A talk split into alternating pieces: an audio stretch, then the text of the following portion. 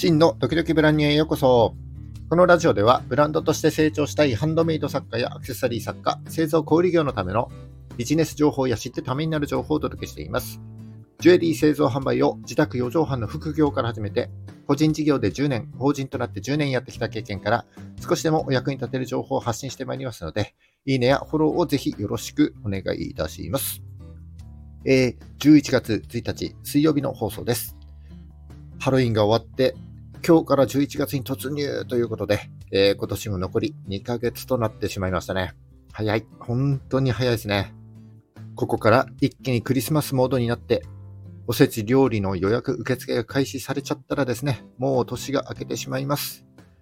今年はお世話になりました。皆様、良いお年をお迎えください。まだちょっと早いですね。えー、まだまだ2ヶ月ありますから、精一杯駆け抜けるしかないですね。今日のお話ですが、残り2ヶ月目的を明確にして、目的から逆転した、えー、行動計画を立てようといったようなお話をさせていただきたいと思います。なかなか行動できない、目標が達成できない、モチベーションが維持できない、そんな方にぜひ聞いてもらいたい話になります。それでは、ラジオドキドキブランニュー、今日も最後までお付き合いください。よろしくお願いいたします。はい、本題に入ってまいります。昨日はですね、街中ハロウィンで一色だったのに、一夜明けて一瞬でクリスマスモードになっておりました。まあ、夜通し作業されていた方がいらっしゃったわけですが、このスピード感ね、めっちゃ大事ですよね。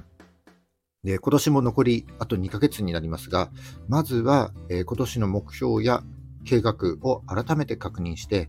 年内にやるべきことを目的として明確にして、えー、それに向かってスピーディーに行動していって、良い結果を残したいですよね。そこで今日は、目的を明確にした行動計画の立て方について少しお話しさせていただきたいと思います。えー、その前にですね、計画を立てるんだけども、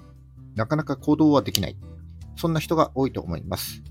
まあ、なんだかんだ時間がないとか、ついつい先延ばしにしてしまうとか、あるいは、えー、仕事をする環境のせいにしちゃったりして、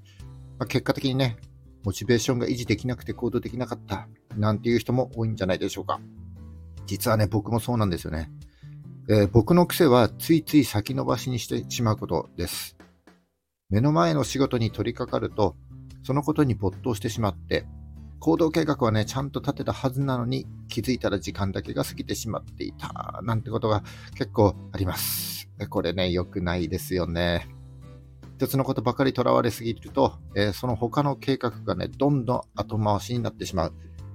だからといって、そのたった一つのことをやらなきゃいけない。一体どうすればいいんだというのが今日のお話になります。えー、まず前提として、大人の集中力というのは、持ってせいぜい50分、長くて90分くらいなんだというふうに言われています。このことを考えると、行動計画をどう立てていけばいいかということがちょっと見えてきます。えー、まずはですね、2ヶ月先までやるべきことをこう箇条書きで全部書いてしまって、これをね、やることリストという風な感じでそのリストを作ります。例えばネットショップを作るとか、YouTube 動画を撮るとか、えー、商品の原型を作るとか、年末に向けて断捨離するなんてね、全部バーっと書き出してしまいます。そしてその中で、もし5分で終わりそうなことがあれば、もうね、すぐやってしまいます。そしてすぐやってしまって、そのリストからざっと消してしまいます。次に残ったリストがありますので、えー、当初の目標だったり計画と照らし合わせて、改めて優先順位をつけてこう並び替えてみます。そして次が大事なんですけど、そのリストの中で自分がやらなくてもできそうなことはないかということを見つけて、外注を検討してみます。で、もしね、外注できそうなことがあれば、その外注先の検討と外注先とのやり取りっていうのが、えー、先に進めた方が、えー、自分の仕事と同時進行でこう進んでいくので、えー、優先順位を先にします。外注先の検討と外注先のやり取りですね。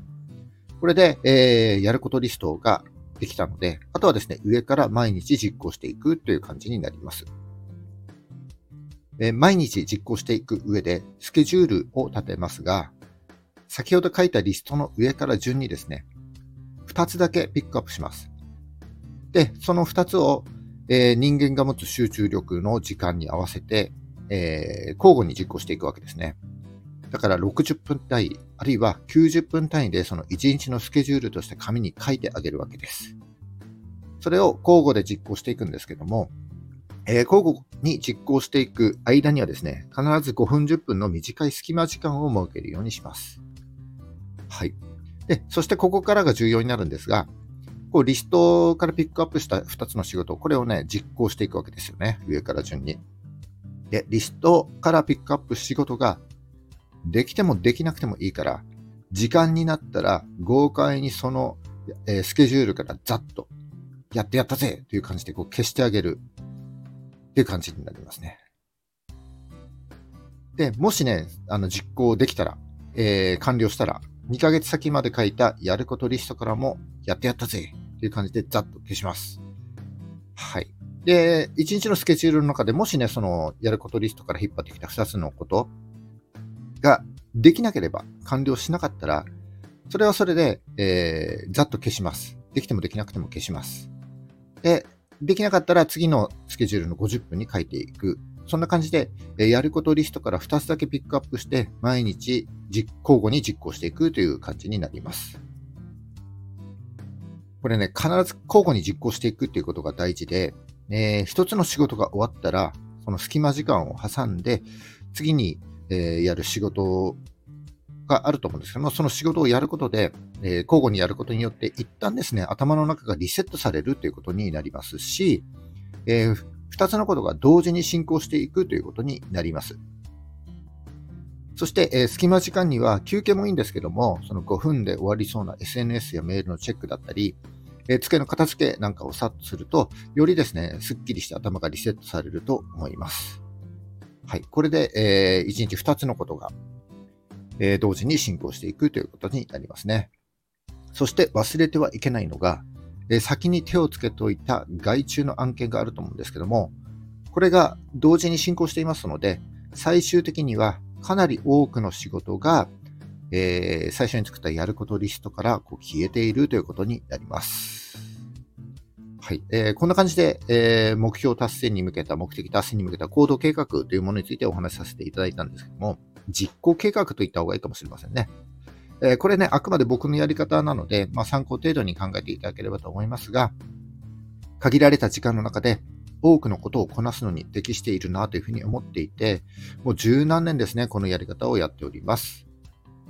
で、中には、えー、やることリスト自体、ちょっとね、作る時間がないよ、なんていう方もいらっしゃるかもしれません。僕はですね、夜の飲食店で3年くらい働いていたことがあって、で、その時にね、すごく大事なことを教わったんです。それは、忙しい時ほど周りを見るということです。え忙しいとどうしても目先のことばかり考えがちですけども、ちょっとね、俯瞰して見てみると、えー、どう、自分がどう行動していけばいいか、誰にどんな仕事を振ればいいかなんていうことが、えー、効率的に、えー、できるようになります。だからちょっとだけね、コーヒーでも飲みながら、残り2ヶ月のやることリストを優先順位をつけてですね、紙に書いて作ってみてはいかがでしょうか。はい。まあ、早いもので今年もね、残り2ヶ月となりますけども、泣いても笑っても過ぎていく時間は一緒ですので、まあ、どうせならね、笑って過ごしていきましょう。えー、そして今日ね、お話ししたこの行動計画、実行計画をもとに、えー、早速今日からですね、残り2ヶ月を、まあ、笑いながら駆け抜けていきましょう。あちょっと気持ち悪いですね。えー、一日一日過ぎていきますけども、まあね、今日という日があったから、今年1年頑張ることができた。そんな素敵な一日になることを願っております。はい、今日は以上になります。それでは11月1日、ブランニューデイ。今日も頑張っていきましょう。バイバイ。